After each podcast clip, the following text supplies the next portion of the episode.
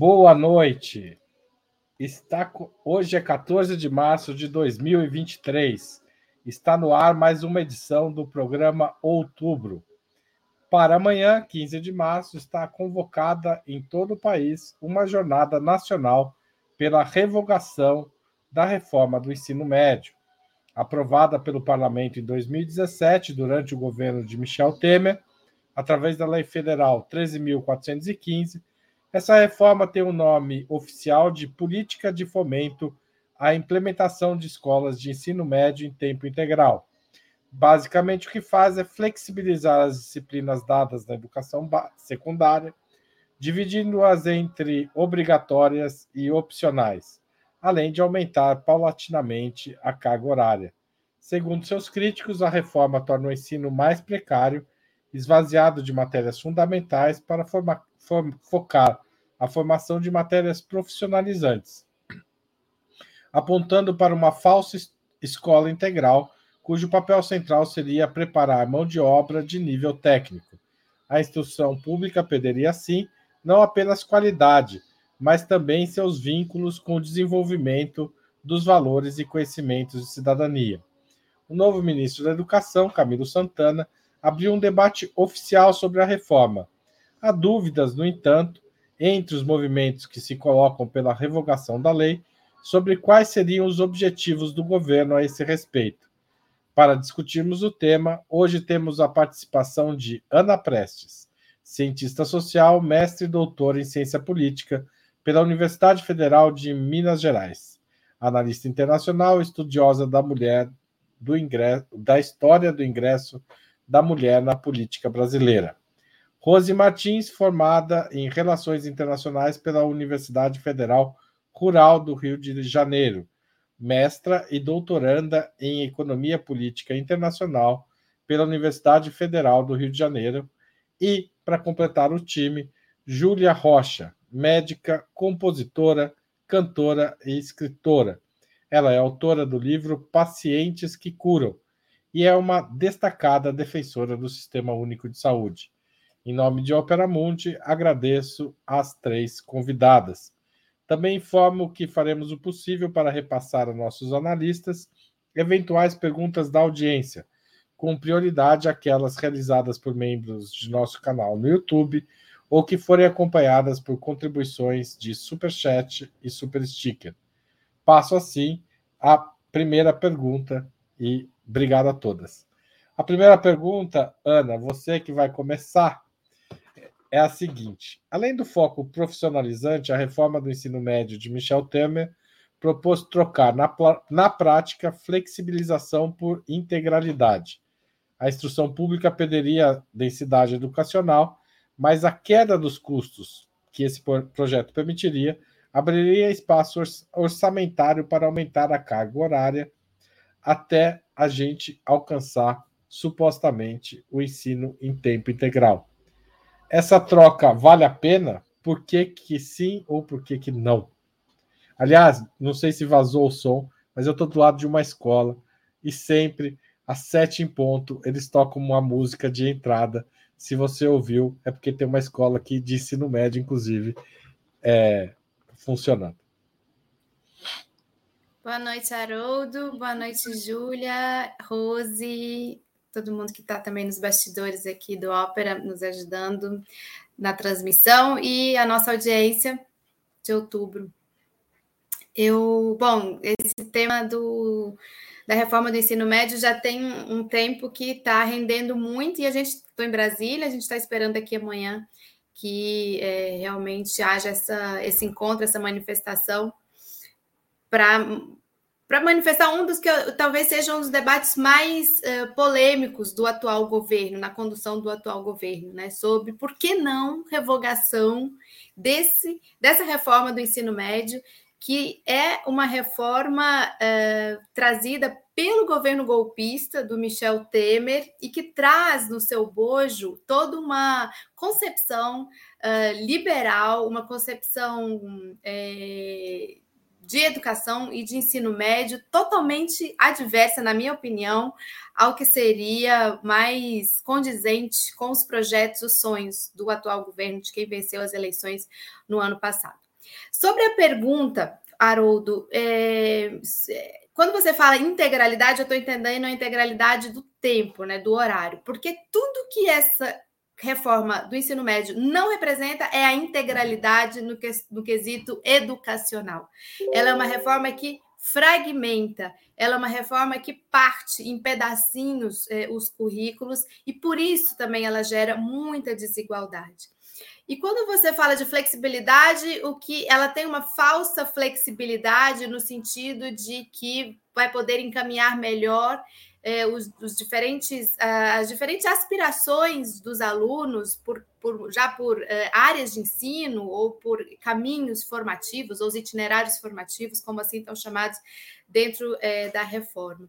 Eu acho que é falsa essa defesa de que uma redução de custos da reforma vai gerar oportunidade de se trazer uma educação integral quando se fala integralidade da educação, acho que a gente não pode pensar somente no tempo em que os estudantes estão é, dedicados ali, e os professores, e todo o sistema, toda a comunidade escolar é, naquele ensino. O que precisa ser debatido é realmente o que se está ensinando, que conteúdo, que formação é essa, para onde está levando esse é, ensino médio. Então, eu acho que esse é um argumento que pega na sociedade, né, com o ideal de que uma educação em tempo integral, ela por si só já é uma educação melhor e acaba ofuscando outros debates que são debates muito importantes sobre o que está sendo ensinado, para quem está sendo ensinado, como está sendo ensinado, por que, que essa reforma gera mais desigualdade e por que, que ela, no fundo, favorece um caminho de privatização da nossa educação pública. Acho que daqui a pouco a gente pode conversar mais sobre isso. Então, essa é a minha impressão inicial. Tá certo, obrigado. Rose Martins, como você vê essa, essa proposta de reforma nesse aspecto que eu abordei nessa primeira pergunta? Primeiramente, eu quero dar uma boa noite para o Haroldo, para a Ana, para a Júlia e para a audiência do Ópera. E é um prazer estar participando mais uma vez aqui do programa Outubro. Bom, eu acho que a Ana tocou num ponto importante sobre quem implementou essa reforma quando ela foi aprovada, né? Foi no governo golpista do Michel Temer e naquela ofensiva neoliberal é, que nós tivemos é, com a reforma trabalhista, com o teto de gastos e com é, esse novo ensino médio que até às vezes tenta parecer algo mais aceitável. É, e eu acho que esse debate do ensino integral, ele é muito importante, a gente já teve exemplos no Brasil, né, por exemplo, o CIEPS, no Rio de Janeiro, é um debate importante que toca nas questões familiares, na necessidade da criança ficar na escola, do adolescente, como no caso do ensino médio, ficar na escola, de uma questão de alimentação, em vários pontos. Mas não adianta integralizar por integralizar, né? Não adianta esvaziar disciplinas importantes é, para ensinar o aluno a fazer brigadeiro. Né? Tem uma disciplina que parece que chama projeto de vida que nem está claro exatamente o que é. é. então, eu acho que, num primeiro ponto, é, essa já é uma proposta, essa, esse novo ensino médio é uma proposta desconfiável para a gente ver de onde ela partiu. A, o Avan, ela, ela, era uma proposta no governo Dilma, né, que a própria presidenta rejeitou, uh, e depois foi aprovada muito rapidamente pelo Temer, né, através de uma medida provisória. Então, por aí a gente já vê que não pode ser boa coisa. E é, eu acho que é um pouco isso, entender o que está por trás dessa integralização né? Ela não vai vir de graça. E, ao fim e ao cabo, é um projeto de do, do que o, aquele especialista, o professor Daniel Cara, chama, não, é, esse termo não é dele, mas ele tem repetido muito, de que é o ser neoliberal, né? Então, um pouco do, é um reflexo do que dessa ofensiva a partir do governo Temer, e que acho que a gente precisa olhar com um olhar bastante crítico e torcer pela revogação. Tá certo, obrigado. É... Júlia, é a sua vez. Obrigada, boa noite, Harô, boa noite, Ana, boa noite, Rose. Um prazer estar aqui com vocês de novo. Boa noite à nossa audi audiência.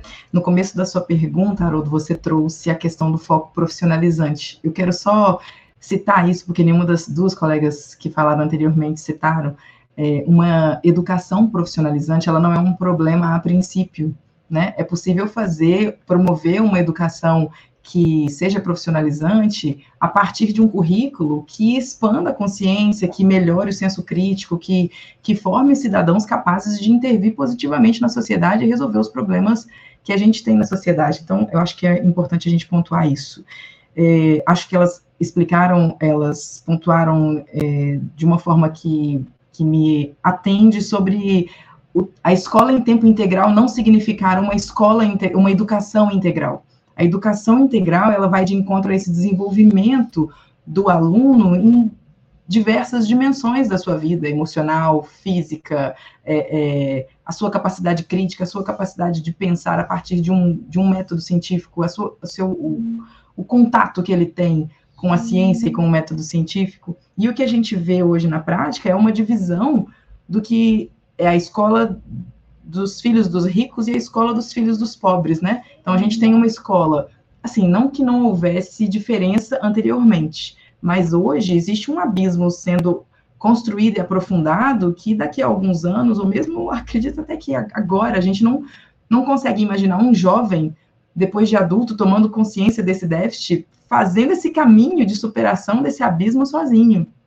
É, uma, é, é, é um, um abismo de desigualdade gerado por esse tipo de, de educação tão, tão deformada que provavelmente a gente não vai ter resgate de uma, de uma geração. Né? A gente tem uma escola onde os filhos dos ricos têm contato com a ciência e onde os filhos dos pobres, da classe trabalhadora, têm contato com um, um tipo de educação que amansa, que domestica, né, que torna essas, essas pessoas. É óbvio que não a totalidade, porque sempre há resistência, sempre há ali professores é, é, é, fazendo esse enfrentamento e lutando por, por uma educação diferente, mas, assim, é, de forma bastante massiva, a gente vê que há, há, uma desmobilização a partir desse tipo de currículo, há uma, uma despolitização, há uma, uma espécie de enfraquecimento mesmo do senso crítico e da capacidade de contestação e de mudança que poderia ser promovida socialmente a partir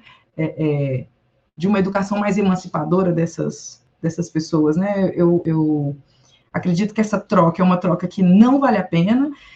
Uma das justificativas ideológicas na época, né, da, da reforma do ensino médio era de que havia muito uh, abandono, né, ou seja, me, me foge o termo agora, eu, eu, eu... Evasão, né? A evasão escolar. Então, isso se justificava dizendo que os alunos, eles, eles, eles saíam da escola porque o currículo era desinteressante.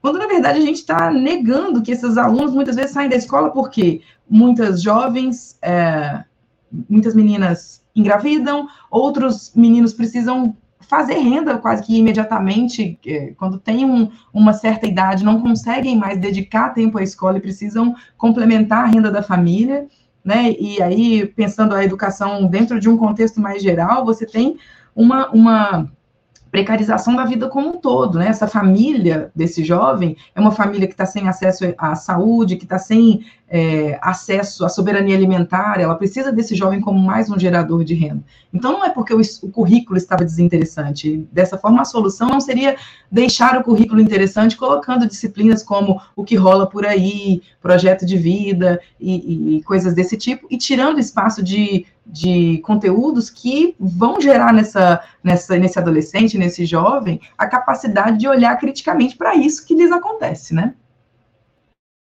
Não, sem, sem dúvida, é só olhar a, a, o aumento da evasão pós-crise nos últimos anos, né? É... A gente tem um cenário aqui em Minas Gerais, eu estava me preparando para a gente conversar sobre isso. É, em Minas Gerais, a gente bate 20% dos jovens é, a evasão escolar bate 20% dos jovens entre 15 e 17 anos. Em estados do Centro-Oeste, isso bate quase 30%, gente. É um, isso é uma tragédia a longo, a médio prazo, a curto a médio prazo, isso é uma tragédia, é uma juventude, é uma geração que está sendo é, é, mal formada, mal educada para enfrentar os, os grandes desafios que a gente tem, né, a curto e a médio prazo. Uma das justificativas para essa reforma é que ela facilitaria o aporte do capital privado e de organizações sociais no fortalecimento da escola pública, a exemplo do modelo de Sobral do Ceará. Como vocês veem esse modelo e, é, essa justificativa? Agora a Rose começa. Bom, é, a gente precisa entender o que é o modelo de Sobral, né? É dinheiro de, de organizações privadas, como a Fundação Lema, é, Todos pela Educação, nas escolas de Sobral, uma cidade do interior do Ceará. É, e aí eu acho que tem duas questões. Primeiro, que essa questão da escola, de uma privatização do que vai ser ensinado, né? Porque esses projetos nessas escolas estão decidindo o que vai ser ensinado pelos alunos. Agora, tem uma outra questão, e eu fui pesquisar sobre isso, que são os resultados de Sobral. Eu não sei se vocês olharam isso, esses resultados são bem contestados, né?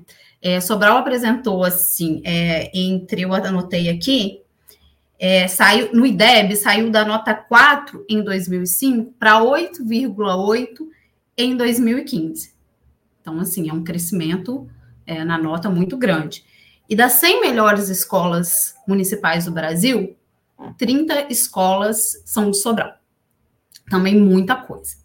E aí tem um jornalista que chama Elton Macedo, que ele começou a fazer várias publicações, tem várias revistas, inclusive na revista Nova Escola, é, falando sobre esses resultados, da manipulação desses resultados. E não é só esses jornalistas, eu vi pessoas, uh, analistas na área de educação também, falando sobre esses resultados duvidosos, que é o seguinte: os alunos seriam selecionados, é, é, e preparados exatamente para fazer a prova Brasil, que fornece os resultados para o IDEB e também para fazer o PISA, que é o exame internacional. Então, eles estariam muito focados para apresentar os resultados. E aí, no meio dessas investigações jornalísticas, é, aparecem depoimentos de professores de outras disciplinas, como História e Geografia, e falam de como essas disciplinas eram é, marginalizadas dentro do ensino de Sobral, justamente porque a ideia era apresentar os resultados no PISA e no IDEB. E aí, uh, tem uma outra questão, por exemplo, é, é, que esses alunos não apresentavam, para além do IDEB e do PISA, desses resultados bem satisfatórios, uh, por exemplo, um resultado satisfatório de ingresso nas universidades, enfim, é toda uma rede de, de depoimentos, uma investigação que fala sobre é, é a veracidade né, desses, desses resultados. É, é um e modelo, aí, desculpa te interromper, é um pouco o modelo do objetivo para entrar no vestibular e, e aparecer em primeiro lugar nas Isso. listas de vestibular, né? Mas aí qual que é a questão, né? Sobral aparece como a vitrine dessa iniciativa, desses grupos privados, desses projetos atuarem nas escolas brasileiras, né? Então eu acho que assim tem que entender direito essa questão de quais são esses projetos, o que esses projetos estão é, o que acontece nessas escolas e o, esses resultados. Então, acho que não está claro para a gente se o projeto Sobral ele é bem sucedido. Mas, ao fim e ao cabo, eu acho que tem essa questão da privatização do que vai ser ensinado nas escolas, que de toda forma é extremamente negativo. Uh, se a gente pensar que a gente precisa, enquanto país, de um plano nacional de educação que unifique os objetivos e que pense a educação como um braço do nosso desenvolvimento econômico. Tá certo. É, Júlia. Eu acho que eu só acrescentaria é, uma pergunta, assim, de onde foi que nós, inclusive pessoas de esquerda, progressistas, tiramos a ideia de que a entrada do capital privado na educação pública era uma boa ideia. Porque essa entrada do, do, do, capital privado, ela deixa um rastro de destruição da educação pública. É um conflito de interesses de origem, assim. Né? O capital privado, ele quer destruir a educação pública para vender a educação privada para quem pode pagar e deixar quem não pode pagar com a sucata da educação a as organizações sociais dentro do sistema de educação, né, ou dentro do, da, da educação pública brasileira, significa precarização dos vínculos de trabalho, significa professores ganhando salários miseráveis e tendo que trabalhar em três, quatro escolas durante a, a semana para conseguir fazer uma renda de sobrevivência. Significa a, salas superlotadas, significa a precarização da estrutura, significa uh, desvirtuar a lógica social, territorial do, do que é ensinado. Né? É importante a gente ressaltar isso. É, se a gente está pensando em formar sujeitos capazes de intervir positivamente nos problemas é, que, a, que a, aquela comunidade coloca como problema, a gente está pensando numa ideia contra-hegemônica. E, de repente, a gente está colocando o capital privado para gerir esses interesses, para fazer a, a, a, gestão disso dentro dos territórios é, com uma, capilaridade imensa, né? Porque você, imagina, você está conversando com a juventude, você está formando a juventude, você está ali com a faca e o queijo na mão, como a gente diz aqui em Minas, para poder desmobilizar essa juventude, para poder tirar dela senso crítico, para poder tirar dela capacidade organizativa, para que se perpetue um modelo não só de educação, mas um modelo de sociedade, né? Certo. E Ana Prestes. Então, só para complementar o que as meninas já falaram, Rose e Júlia, é tão perversa essa reforma, essa contra-reforma, como falo, que é, primeiro ela divide, ela aumenta o fosso e a desigualdade na educação. É, então, ela faz isso um pouco que a Júlia falou, de o, o, setor privado capturar uma grande parte é, das famílias que, inclusive, se endividam para ter os filhos na, na, na escola na escola particular é, ou na escola privada, porque é isso, ela quer vender esse produto, né? ela não quer uma educação pública de qualidade, ela quer vender esse produto.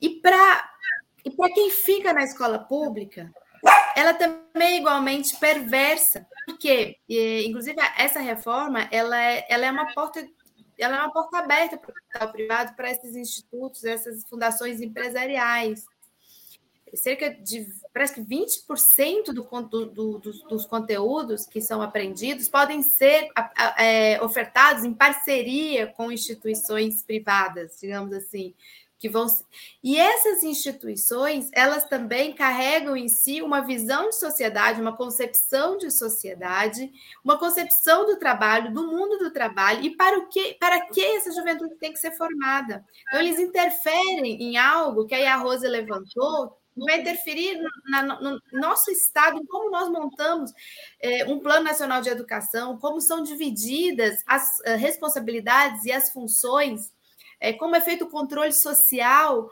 como é feita a formulação dos currículos. Eles vão interferir a partir de um, de um lugar altamente privilegiado em, é, nos conteúdos, nos currículos e, e, no encaminhamento, no enviesamento, inclusive, de para onde essa juventude vai estar uh, tá recebendo a sua formação e para que tipo de sociedade. Então, é, eu não conheço em detalhes, como a Rose falou, o projeto de Sobral.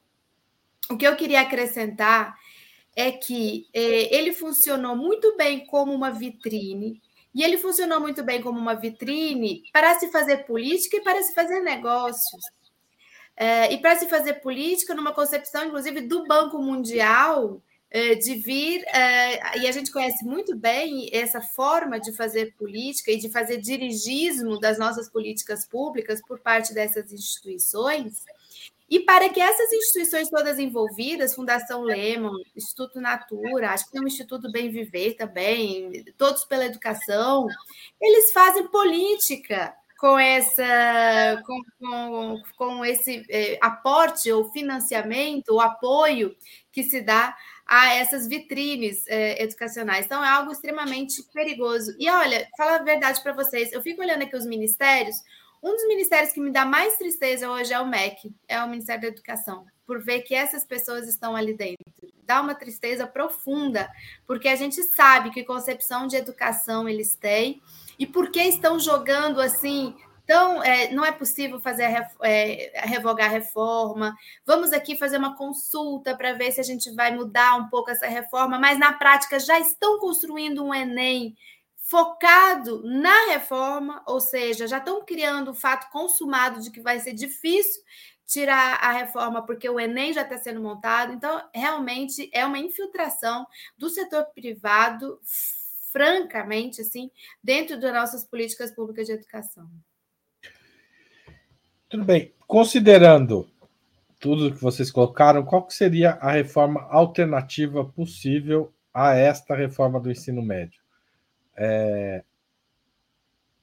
o, há, há necessidade de uma reforma? O ensino médio é precário hoje? Precisa mudar? Qual que é o caminho? Agora quem começa é a Júlia, né?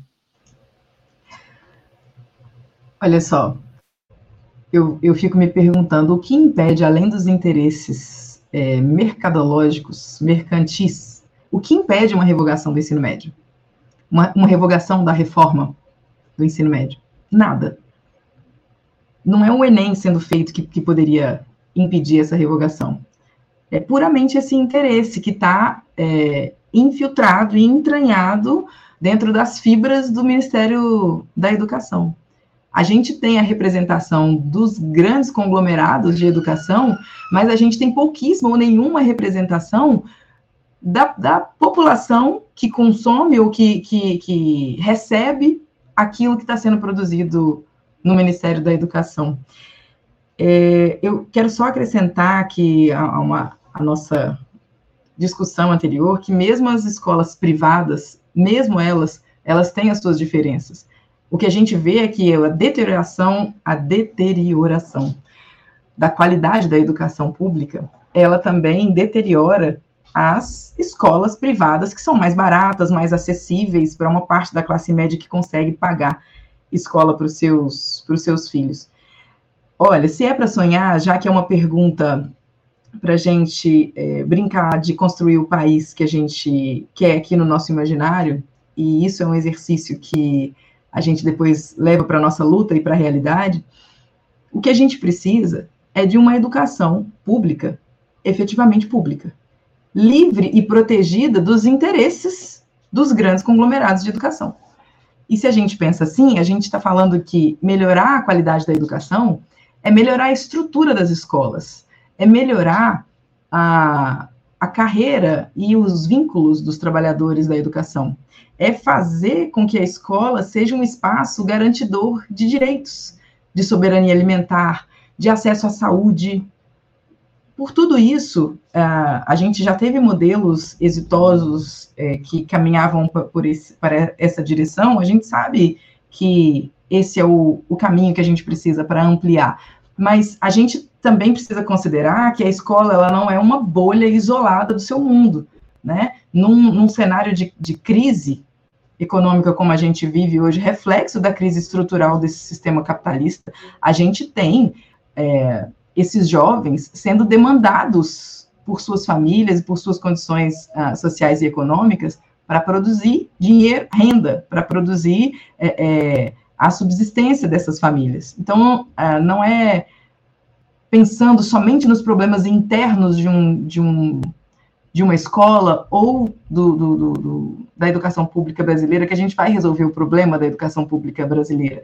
Esse jovem está chegando na escola com fome, esse jovem é, precisa trabalhar até tarde e acordar de manhã cedo para poder estudar. Então, é toda uma estrutura que precisa ser resolvida para que esse jovem consiga é, se desenvolver na escola. Não é somente ah, os problemas internos desse sistema educacional que precisam ser resolvidos. Eles também, mas não é apenas isso. Então, se, for, se eu fosse pensar numa uma reforma necessária, seria uma reforma que tirasse as organizações sociais de dentro da, das escolas e que tirasse os interesses mercantis ah, para fora do, do Ministério da, da Educação e, e fizesse e permitisse que a população, que os trabalhadores, que os filhos da classe trabalhadora, que são as pessoas mais ah, interessadas na melhoria da qualidade da educação, pudessem construir o sistema de educação que fizesse sentido para eles, que fizesse é, a formação desses jovens para a solução dos problemas dos seus territórios, para que fizesse da escola um espaço garantidor dos seus direitos, para que a escola fosse um instrumento de redução da, da desigualdade, não um instrumento de acentuação dessa desigualdade. Tá certo. Depois da Júlia é a Ana Prestes.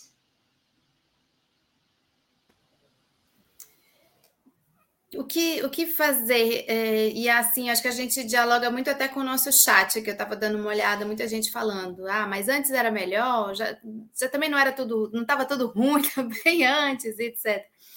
É, eu fico pensando, vou até compartilhar aqui uma experiência. Eu tive na minha atividade profissional experiência, uma experiência muito particular. Eu fui por um ano secretária de educação em um município grande. As meninas devem conhecer a Rose e a Júlia, obviamente, Contagem eu tive essa experiência assim que eu, eu passei a admirar muito quem faz política pública de educação no Brasil, porque é uma tarefa muito difícil, muito difícil.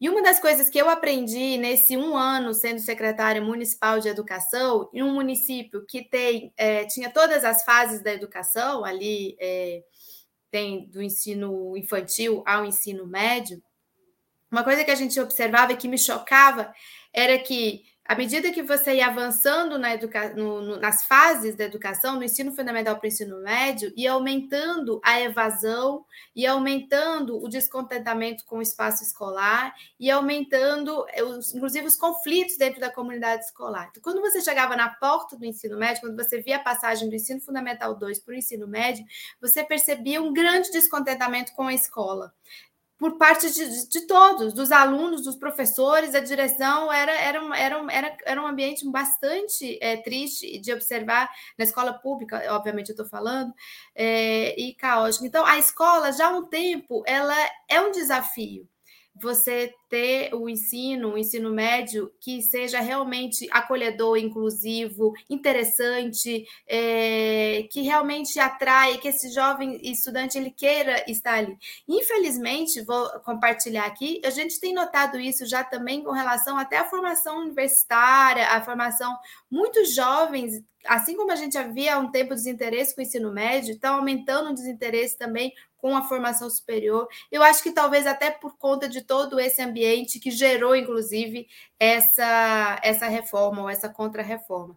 Na minha opinião, na contramão dessa reforma, que é uma reforma da, de, uma, de um, um, uma política de educação de competências, de habilidades, de fragmentação, de encaminhamento para nichos de mercado, na minha opinião, uma educação é, ideal seria uma educação politécnica, uma educação que integrar, uma educação integral no sentido de você dar base científica de leitura crítica de mundo e de oportunidades de caminhos profissionais para quem vai fazer o ensino médio. E eu, eu, eu, fico pensando que o Brasil é um país que tem todas as condições, inclusive a partir das suas cooperações internacionais, de observar outras experiências, tem profissionais competentíssimos, competentíssimos, e que nos últimos períodos, aí, desde, desde o do golpe e desde o governo Temer, foram colocados também, foram excluídos, isolados do debate público é, e das políticas públicas né, para a educação. Então, é possível fazer uma outra reforma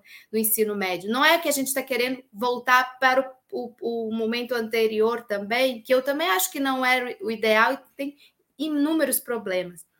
Mas não dá para ficar com essa, com, essa, com essa atual reforma. Tá certo. Rose, sua vez. É, eu me sinto contemplada por pelo que a Júlia falou, pelo que a Ana falou, é, dessas mudanças que precisam ter no ambiente escolar, né, para criar um ambiente escolar que realmente acolha o aluno, é, que tenha o máximo possível de interação com a comunidade, com as famílias. É, agora, eu queria acrescentar uma questão que é o seguinte, que é a impressão que eu tenho é que a gente sabe de todas essas melhoras, mas eu acho que precisa ser um plano unificado para o Brasil, porque se a gente observar, nas, nas cidades acontecem uma coisa, eu já estudei em cidades diferentes, no ensino fundamental, que divergiam muito em escolas públicas, né? Os municípios tomam um rumo, é, os estados os, tomam outro rumo, o ensino é, médio, que está federalizado, também toma outro rumo, né? As, as escolas federais, os institutos federais, as escolas de aplicação que são vinculadas às universidades federais, como a gente tem aqui em Viçosa, como tem o CAP no Rio de Janeiro. No Rio de Janeiro tem o, o Pedro II também, que é um dos melhores colégios. É, estão em outro rumo. Então, eu acho que é, entender o que precisa ser melhorado, né? Do que a escola precisa proporcionar, qual que é, é o que, que a gente pensa como escola, mas colocar isso uh, sobre um sistema, né? Uma espécie de guarda-chuva institucional para fazer um projeto de educação no Brasil ir adiante. Porque eu acho que essa separação é, entre estados e municípios, essa descentralização, isso acaba criando uma, uma espécie de uma bagunça na educação do Brasil. Então, eu acho que o que o, o, esse governo pode fazer, dá para fazer muito diferente do, do, do, Temer e do Bolsonaro, não é tão difícil porque eles foram péssimos, é, seria criar um plano, assim, é, é um, não é um plano, é uma espécie de um sistema uh, que indicasse a direção certa, a natureza da escola, que o que o, os aspectos fundamentais que precisam ter dentro de uma escola pública, uma escola de fato pública, e para onde a gente quer ir com a nossa educação, com a educação que vai ser colocada em posse. Eu acho que tá, é, é não dá para entender muito bem para onde que a gente vai por causa disso. Tem estado que paga o piso, tem estado que não paga o piso, tem essa questão também da carreira dos professores, né? Como é que a gente vai é, cobrar tanto se os professores estão nessa situação? Aqui em Minas Gerais não paga o piso. A Júlia, com certeza, está acompanhando isso, a briga dos professores. Eu tenho uma irmã professora, a briga do, dos professores com esse governador, né, que se recusa a pagar o piso. Então, eu... opa, eu caí. Vocês estão me vendo? Não, só, só baleou. Pode é, eu acho que precisa ter uma centralidade das políticas. O governo federal, eu acredito que, que deva criar é, um plano é, em que abarque essas diversas instâncias do ensino no Brasil. Senão eu não sei se vai estar muito claro para onde que a gente vai. Eu acho que o Haroldo. Ca... Ah, não, não caí, não. Estou ouvindo tudo aqui. Ah, tava. Gente, antes, antes da gente continuar, eu queria chamar a atenção que é muito importante que vocês curtam, compartilhem e deem like nos vídeos. A gente precisa aumentar o nosso alcance, especialmente em temas como esse. Então, pega esse vídeo, manda para a rede de colegas, manda para a rede de professores, espalhem mesmo, porque o tema é quente e amanhã vai estar tá todo mundo falando disso, porque vai ter manifestação no Brasil inteiro. Antes de continuar, eu queria também pedir a contribuição de vocês para o Opera Mundi. É, há seis formas de fazê-lo. Assinatura em nosso site, operamundi.com.br apoio, que é a forma mais corrente é que tem o maior número de assinantes, é muito importante para a gente. A segunda é se tornar membro pagante de nosso canal no YouTube. Você prefere ser membro pagante aqui do que no site? É só clicar em Seja Membro aí. A terceira é fazer um super chat agora mesmo. E a quarta, se você não quiser escrever nada, mandar um super sticker que a gente fica super contente. E a quinta é através da ferramenta Valeu Demais quando você estiver assistindo um programa gravado de Opera Mundi em qualquer momento. E finalmente tem a forma mais simples e que você pode fazer, que é mandar um Pix para gente. Guarda nossa chave no seu banco,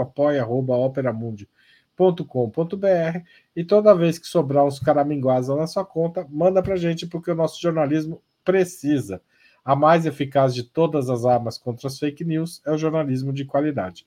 Só o jornalismo de qualidade coloca a verdade acima de tudo e esse jornalismo o Opera Mundi busca praticar todos os dias. Quanto você mais você contribuir, mais, melhor a gente faz. Tá certo? É, tem uma pergunta de um. É, tem um, um, um, um dos internautas, o Bruno Mariano. Deixa eu achar a pergunta dele aqui. Que pergunta: os institutos federais assustam a rede privada no, aqui no Rio Grande do Norte. O que, que vocês acham da federalização? Eu queria complementar essa, essa pergunta é, é, dizendo qual poderia ser o papel do governo federal para além dos institutos federais. Né? O, o, o governo federal poderia, por exemplo, pagar os professores do ensino médio no país todo? Que tipo de, de, de ação o, o governo federal pode ter para melhorar a educação no ensino médio como um todo no país inteiro. Agora é a Ana Prestes de novo. Ana, você, a bomba é sua.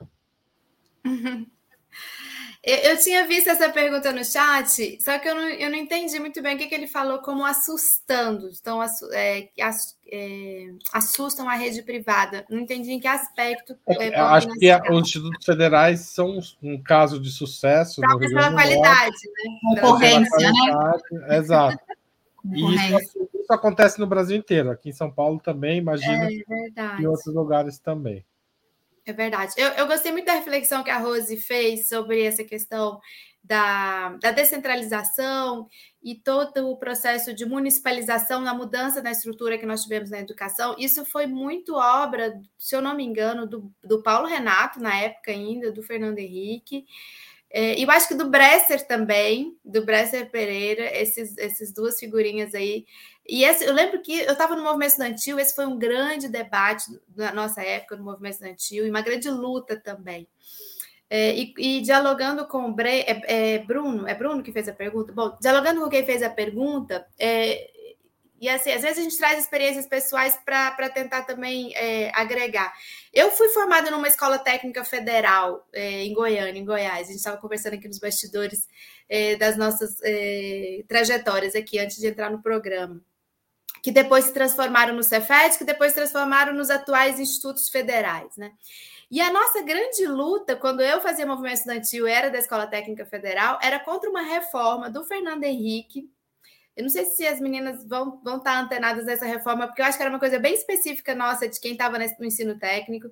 É, que eu lembro até hoje do número do decreto, decreto 2208, que acabava com uma coisa que era muito importante que a gente tinha nas escolas técnicas federais, que era justamente a concomitância entre a formação geral, a formação científica e a formação técnica.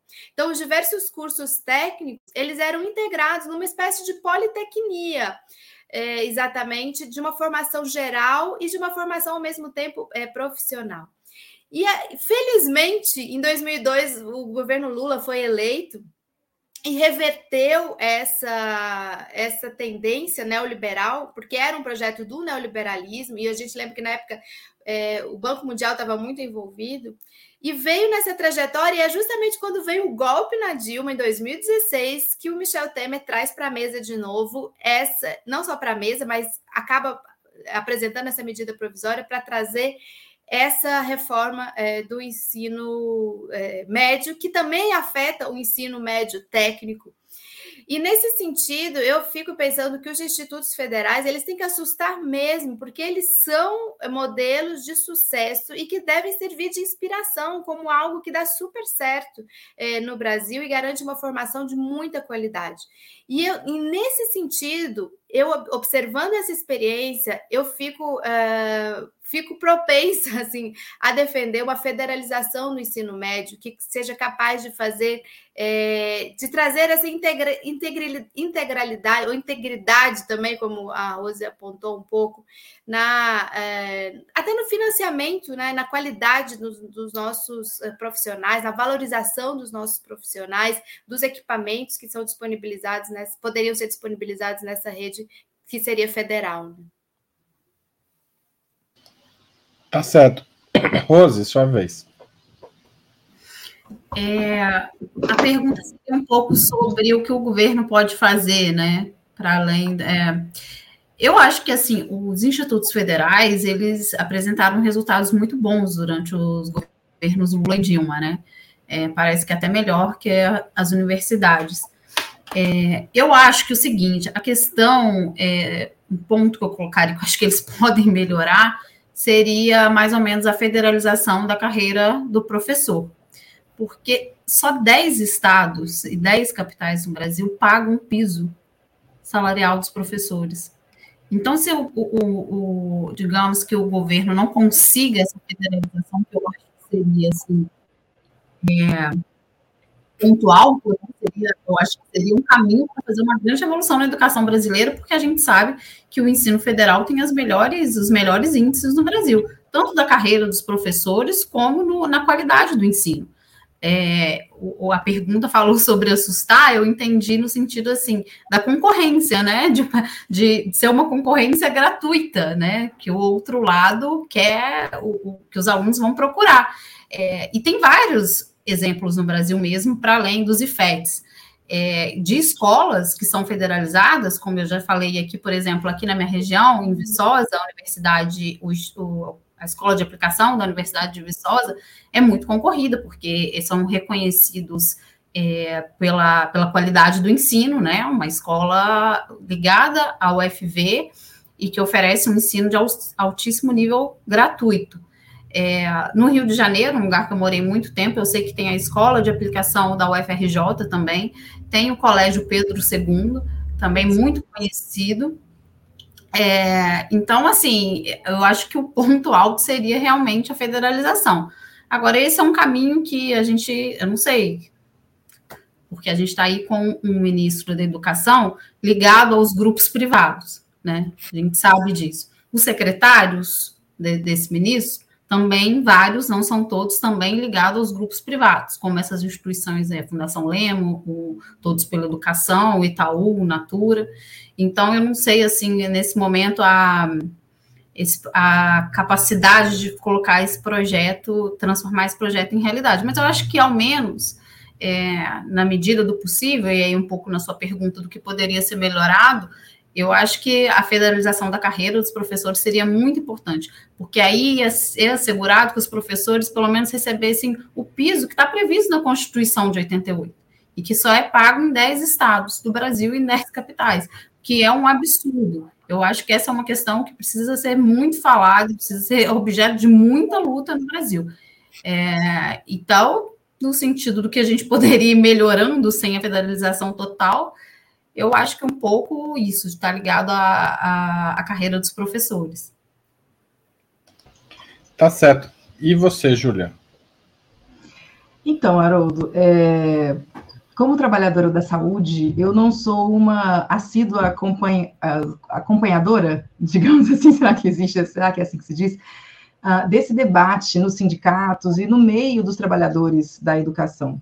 Do, do que eu uh, li a respeito, do que eu vi que os, os, professores, os trabalhadores da educação têm produzido a esse respeito, existe uma, uma crítica, digamos assim, à, à ideia da federalização como uma solução mágica, né? como se ela fosse capaz de, por ela mesma, resolver todos os problemas relacionados à, à educação sem que a gente mexa nessa lógica excludente, né? Ou seja, eu tenho uma limitação do, da, das possibilidades de investimento público que gera exclusão, uma diminuição da, da, do acesso dessas pessoas, é, especialmente dos filhos da classe trabalhadora, a uma educação de qualidade.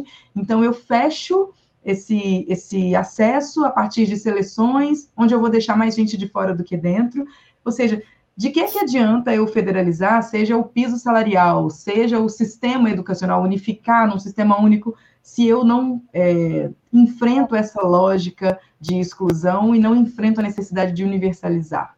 Eu acho que é muito essa ideia da federalização é, como uma solução mágica, me, me, lembra muito os processos eleitorais, né? Eu fui candidata na última eleição, e uma das coisas que a gente mais vê é a educação sendo vítima dessa espécie de pirotecnia, né? Assim, eleitoral, como se cada novo candidato ao governo de um estado, ou uh, mesmo nos municípios, na, a prefeitura dos municípios, tivesse a solução mágica que ninguém nunca teve, e é sempre é, relacionada à compra de equipamentos, quadros multitecnológicos, uh, tablets, é, cinema nas escolas, quando na verdade a gente sabe que o que impacta a qualidade dessa, dessa formação desses estudantes esses estudantes chegarem bem nutridos, saudáveis, vindos de casas e territórios seguros, com transporte público digno que os levem até a escola. Então, eu acho que a gente precisa tomar cuidado se a gente não. não para a gente não colocar essa federalização como mais uma dessas soluções mágicas, já que a gente não enfrenta estruturalmente aquilo que faz com que a educação seja de péssima qualidade, muitas vezes, em muitos lugares do país. Essa é a regra, a gente vê jovens é, com déficits inúmeros é, relacionados a várias áreas do, do conhecimento, porque a gente não pode esquecer que isso é um projeto, né? não é uma falha, é para ser assim. Então, tem dado certo para os donos dos, do, do capital, para os grandes conglomerados de, da educação tem dado muito certo. Está valendo a pena para eles, a reforma do ensino médio foi ótima para eles, inclusive porque, ah, enquanto eles vendem a educação privada, os, os donos dos outros meios de produção estão recebendo esses jovens é, para trabalharem sem reclamar, precarizados nas suas empresas lá na ponta. Tá certo. Vocês tocaram aqui, mencionaram a audiência pública que está sendo aberta sobre a reforma do ensino médio, a proximidade do Enem e a preparação baseada na reforma, é, e a pressão que começa a chegar das ruas. Diante desse cenário, qual, vocês acham que o governo deve imediatamente revogar a reforma ou não? Vocês acham que haverá espaço para isso? E eu pergunto, vou me colocar um pouco na posição do estudante que passou os últimos anos já nessa reforma, que aliás é o caso do meu filho, Francisco, que estuda numa escola pública de tempo integral e que passou. É, é justo ele fazer um Enem que não está organizado com essa reforma? É, Rose. Bom, o que eu acho, eu acho que tem que ser revogado. eu acho que tem que ser revogado, porque foi um pouco do que eu falei no, na minha primeira fala. É, essa, essa reforma do ensino médio, ela foi mais, ela foi mais um dos instrumentos daquela ofensiva neoliberal do governo Temer, né, do teto de gastos, da reforma trabalhista, é, do que aconteceu na Petrobras, a gente está sentindo os efeitos hoje com, com o PPI, então, é mais uma é, é, é, mais um sintoma daquela época. E o governo que foi eleito, né, em outubro do ano passado, ele foi eleito falando em desfazer essas contras-reformas, né? Quem votou não, não votou esperando é, que o Lula continuasse com, aquela, com as políticas de 2016 para cá a grande parte, né? A grande maioria de quem votou no Lula. Tanto que a pressão para revogação ela está sendo grande. Né? Nas redes sociais dá para ver isso. No próprio YouTube, na semana passada para cá, está todo mundo falando disso. Então, na minha opinião, sim, eu acho que tem que ter a revogação, ao contrário do que o Camilo Santana falou, de que precisava ver uns aspectos que não precisava, de fato, revogar. Agora, se há espaço para revogação, aí já é outra conversa, porque o ministro da Educação falou que não está em pauta a revogação. Né? Vamos ver como que vai ficar depois dessa pressão popular, dessa audiência. Eu acho, muito sinceramente, de uma forma muito pessimista, que isso tudo é para enrolar. Para enrolar, para levar o. Pra, pra, porque, assim, está tendo alguma pressão. Vamos deixar, vamos, vamos fingir aqui que a gente vai discutir isso. Agora, pegando o histórico aí do Camilo Santana, a ligação dele com esses grupos, é, que eles, até alguns analistas chamam né, de o grupo de Sobral, é, a ligação dele com esses grupos, o que ele falou nas últimas semanas, me parece que essa revogação não vai sair. Eu torço muito que sim, a minha opinião é que deve ser revogada, a gente precisa é, romper com o que significou as políticas do Michel Temer, que foram muito cruéis com a população brasileira, né? Até a própria discussão da reforma da Previdência começa com o Temer e é aprovada com o Bolsonaro. Às vezes a gente está falando do, do, de tudo que o Brasil passou nos últimos anos e a gente esquece o senhor Michel Temer, né? A gente acha que é só o Bolsonaro, mas a gente precisa voltar e falar o nome dele para ele não aparecer daqui a um tempo, né? É, pagando de bom moço. Então, é, acho que precisa ter uma revogação total, mas não acho que nesse momento isso vai desculpa o pessimismo, eu não sei se isso vai ser concretizado. Eu espero que tenha muito muito apelo popular, né? Que a, a quem é ligado à educação, principalmente, tem muitos analistas dando assim é, entrevistas e opiniões muito importantes. Eu acompanhei nesses últimos dias, é, mas não estou muito otimista em relação a isso, não. Mas a minha opinião é pela revogação né, romper com essas políticas uh, de um aprofundamento das, da, dessa lógica neoliberal em todos os aspectos da nossa sociedade. Júlia Rocha. Eu tenho a impressão de que a gente, como esquerda, ainda não tem noção total da gravidade que é a gente permanecer sem revogar a reforma do ensino médio. A gente está falando da educação da juventude. A gente está falando do do futuro, do pensamento crítico, da, da, capacidade de modificar esse estado de coisas daqui 5, 10 anos, da nossa juventude. é, obviamente, eu sou a favor da revogação imediata, mas também a revogação é ou será resultado desse acúmulo de forças. A, a burguesia dona das escolas, dona dos conglomerados de, da educação, ela já está muitíssimo organizada, nunca deixou de se organizar, e inclusive está muitíssimo bem representada é, dentro do Ministério da, da Educação.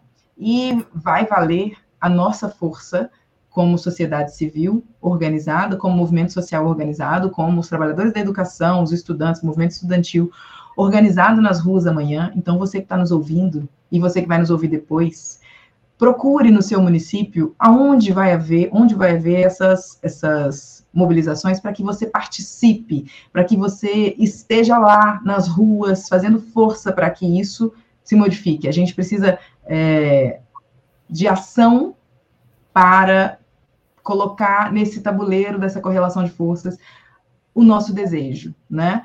Os conglomerados da educação já colocaram o desejo deles e eles estão vencendo, nós estamos sendo vencidos dia após dia. É preciso que a gente mude essa correlação de forças e a gente só vai mudar isso a partir de uma intensa mobilização. Eu, Rose, é, compreendo o, o, seu pessimismo e, de certo modo, é, entendo que olhar para esse cenário é bastante desanimador, especialmente quando a gente olha para a formação, para a composição dos quadros do, do, do MEC hoje em dia. Mas eu acho que a gente não pode deixar de acreditar, de mobilizar, de dizer para as pessoas a importância é, é, dessa luta, porque isso vai impactar na nossa capacidade de modificar outras tantas coisas daqui muito pouco tempo. Eu acho que a gente precisa, não dá para a gente abrir mão dessa luta, é importante que a gente esteja na rua amanhã para poder fazer valer a nossa vontade. E você, Ana Prestes?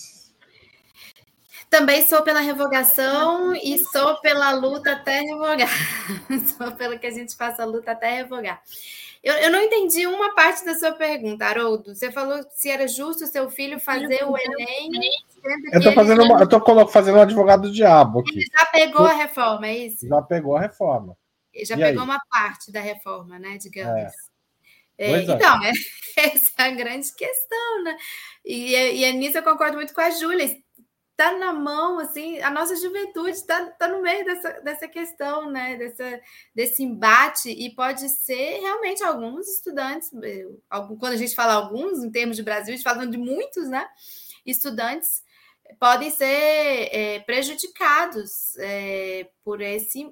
Por, por, se isso demorar a ser resolvido também, né? Se ficar nessa enrolação aí, como a Rose é, falou. Mas eu aposto na pressão social, é, eu aposto na, na qualidade e na competência daqueles que fazem política educacional no Brasil, que pensam, que refletem, é, os, nossos, os nossos sindicatos, ah, as nossas centrais, os nossos estudantes, né, a UNE, a URBS, é, eu confio muito na capacidade desses agentes de pautarem o debate público e de realizar mobilização no sentido de pressionar esse governo para algo que é o melhor para esse governo, que não é algo porque é para prejudicar o governo, é algo que é positivo para o governo encaminhar é, no sentido de revogar essa reforma por um ensino médio que atenda às expectativas daquela eleição do ano passado, de quem ganhou a eleição do ano passado. Tá certo. Eu só só para dizer, meu, meu filho vai amanhã nas manifestações, tá? E também é pela revogação do ensino médio, do novo ensino médio. Eu acho, Mas... Haroldo, que a gente somos nós que vamos revogar essa reforma. Não é o governo, é a nossa força que vai revogar essa reforma. A, a Juventude Comunista, a União da Juventude Comunista, as organizações do, do do Complexo Partidário do PCB amanhã estarão nas ruas também, e eu estarei nas ruas também. Assim sair do trabalho, vou correndo para a mobilização para poder fazer coro com essas pessoas que, que acreditam num futuro diferente, radicalmente diferente desse que a gente vive hoje. Tá certo. Eu queria fazer uma pergunta provocativa para vocês, que é a seguinte: o quanto do discurso de que a escola pública é pior que a privada não é resultado da pressão do ensino privado? Porque a minha, enfim, eu, a minha experiência conta pouco, mas eu passei a maior parte da minha vida na escola pública. Passei pela privada também. mas eu não senti diferença real e concreta entre uma escola pública no interior de São Paulo e uma escola privada na cidade de São Paulo, uma grande escola privada, aliás, que foi onde eu passei. Eu fiz essa transição por um período breve, que nem foi a maior parte da minha vida, foi realmente na escola pública. Esse discurso não está marcado por, por, pela ideologia? Daí, agora, já é a última pergunta, pode começar quem quiser. Bom, Ana Prestes, vai lá, já que ninguém não, tomou... Não, deixa eu comentar, começar, não, deixa as meninas, porque tava uma confusão aqui em casa, minha filha tentando entrar e eu... Tá bom. Então, Rose, que está com o microfone aberto. Olha, eu você falou da sua experiência, eu não tenho nenhuma experiência, porque eu estudei a minha vida toda em escola pública. Eu acho que eu nunca pisei numa escola privada na minha vida. Se não me engano, uma vez fui num, num jogo que era tinha um torneio lá que teve numa escola privada. Nunca uh, pisei. É, eu tive muitos professores de escola privada, né? E peguei uma fase também, teve uma mudança na lei que os professores que podiam escolher os livros didáticos. Então a gente estudava com os mesmos livros didáticos aqui em Minas Gerais, na rede estadual, que os alunos das escolas particulares, porque como a gente tinha professores, os professores escolhiam. É, eu, eu, eu não tenho dúvidas de, de, que existe um discurso, obviamente, que do que é o privado é melhor. E isso não sai também da educação. Mas eu acho que na prática eu também não senti muito, muita diferença, porque eu tinha conhecidos que estudavam em escolas privadas, então para ingressar na universidade eu tive uma facilidade talvez que eles não tiveram. É, na universidade também estudei com fui para uma universidade federal, é, estudei com muita gente que era de escola pública, de, dessas, dessa, desses grupos muito famosos, né, que tem em São Paulo, no Rio de Janeiro. É, então, assim, eu estou partindo de uma experiência muito pessoal, mas acho que a propaganda, o discurso, evidentemente que tem, né? Como essa lógica liberal, neoliberal, permeia todas as nossas as nossas relações sociais. Então, eu acho que com certeza tem, mas para mim, assim, eu tenho muito orgulho de falar que eu sou uma filha do, da escola pública. Eu vou fazer aqui um pouco advogada do diabo e dizer que, bom, os teóricos da educação já dizem, né, que muito mais conta a nossa origem social, a, a, a o, histórico de educação dos nossos pais, do que simplesmente a escola onde a gente está inserido. Então, a gente está falando aqui provavelmente de, de pessoas que não estavam na periferia da periferia da periferia. Quando a gente olha a realidade das, das escolas públicas, a gente tem uma desigualdade entre elas também, e uma lógica mercantil que faz a gestão do alocamento desses recursos, assim como a gente tem na saúde. É óbvio que sim, esse discurso de que a escola privada é melhor do que a escola pública, ele está encharcado de ideologia, mas se a gente olha é, com detalhe, com profundidade, a realidade do que é, por exemplo, uma escola pública na periferia, uma escola central, aqui em Belo Horizonte a gente tem escolas que você tem um acesso precário, é, por conta de, de transporte público, uh, você tem acesso dificultado a outras uh, tecnologias, por exemplo, dentro da sala de aula, de, não tem acesso a laboratórios, à internet e tudo mais, e você tem escolas centrais que são de uma realidade completamente diferente. Então, acho que a gente precisa uh, esmiuçar um pouquinho mais essa realidade. Concordo com vocês quando avaliam esse discurso como sendo a pura ver, a, a verdade. Isso realmente não é a pura verdade, e eu acho que tem, tem bastante é, correlação, eu faço um paralelo com o que se fala sobre o SUS, né? Então, ah, o plano de saúde é melhor. E aí a pessoa paga um plano de saúde bem baratinho, faz isso aqui, tira do salário para pagar um plano, plano, bem baratinho e não tem acesso a nada sem coparticipação, né? Mas você tem também o plano de saúde que tem acesso a tudo, porque é aquele que o cara que tem dinheiro vai conseguir pagar para ele e, e para sua família. Então, da mesma forma como a gente tem essa realidade, né, de pessoas vindas de escola pública e que passam na Universidade Federal e tudo mais. A gente está falando aqui, por exemplo, de duas pessoas é, brancas de classe média. A gente não está falando de pessoas negras da periferia, de pessoas indígenas. Então, acho que dá para a gente fazer esse, colocar esse pezinho atrás, apesar de entender o quanto de ideologia tem nesse discurso. Tá Queria certo. fazer só um comentário rapidinho. Claro, é, claro. eu acho que é importante isso que a Júlia falou, e a, é o que reflete também o que eu falei dessas disparidades regionais. Né? Eu estudei no interior de Minas, numa cidade menor, né? O transporte é mais fácil, tudo é muito mais acessível né? Os professores, é uma cidade pequena que os professores conseguem se locomover rapidamente para dar aula numa instituição privada e numa instituição pública. Então tem isso também, né? É, quando você vai olhar a educação no Brasil, tem esses pequenos e grandes, essas diferenças regionais de município para município. É uma coisa você estudar no interior, outra coisa estudar na, na, capital. E é importante isso que ela falou mesmo. E, e eu quero frisar que eu falei assim, é, o Haroldo deu a um relato pessoal, o meu também foi pessoal, mas eu considero que essas diferenças elas são, elas precisam ser tocadas. A gente precisa falar disso. Qual que é a sua cidade, Rose?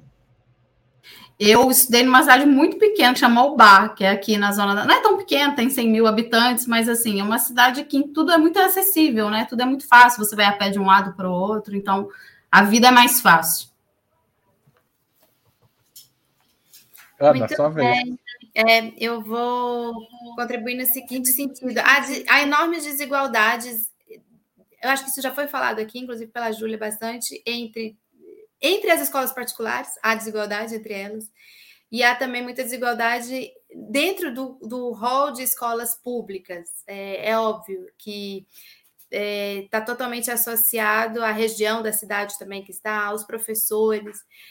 Muito das escolas é, e tá, está nos seus recursos humanos. Muitas das escolas estão nos seus recursos humanos, é, se não a, é, a, a, parte mais fundamental, digamos assim, né? Está nos seus professores, professoras, é, na direção.